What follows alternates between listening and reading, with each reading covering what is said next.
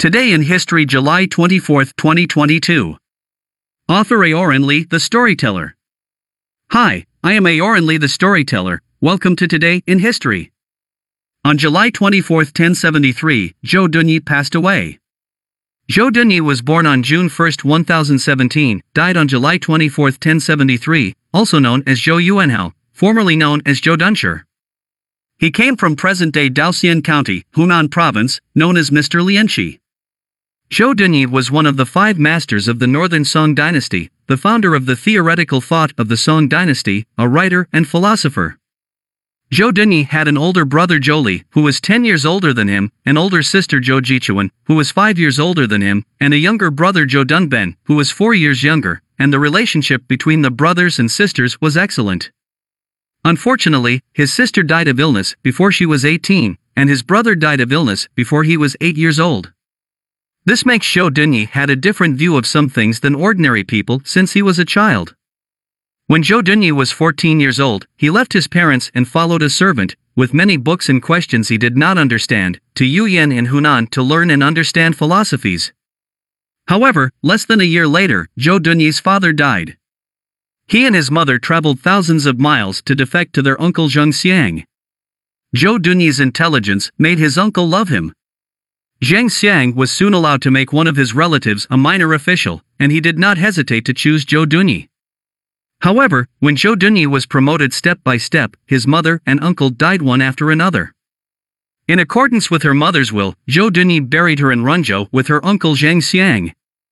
After that, Zhou Dunyi observed mourning for his mother and uncle at the Helin Temple in Runzhou.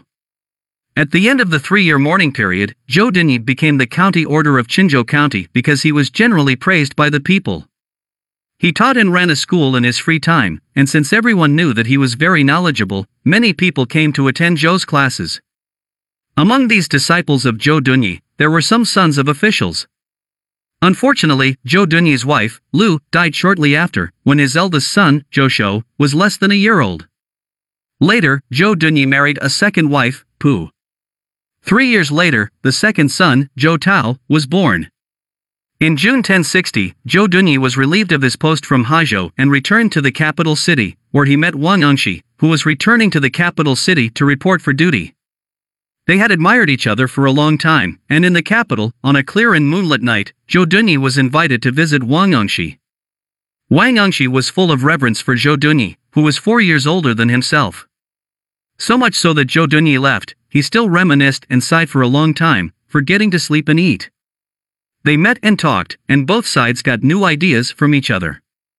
In May 1063, Zhou Dunyi was invited to hang out with a group of literary poets. Because of this, everyone met to write poems and essays. Zhou Dunyi wrote a 119 word essay in one stroke of his pen, which is the, the language of flowers. That has been passed down to later generations. This, the language of flowers, is still widely recited to this day, and has even been selected into China's language teaching materials. In 1071, Zhou Dunyi was promoted again, and in less than a year, the diligent government patrolled around, and has went to almost everywhere in Guangdong. In 1072, Zhou Dunyi unfortunately fell ill and settled in Jiangxi. On July 24, 1073, Zhou Dunyi's illness worsened and he died at the age of 56. Now, let's enjoy the language of flowers. The language of flowers. Zhou Dunyi. Lovers of flowering plants and shrubs we have had by scores, but Tao Yuanming alone devoted himself to the chrysanthemum.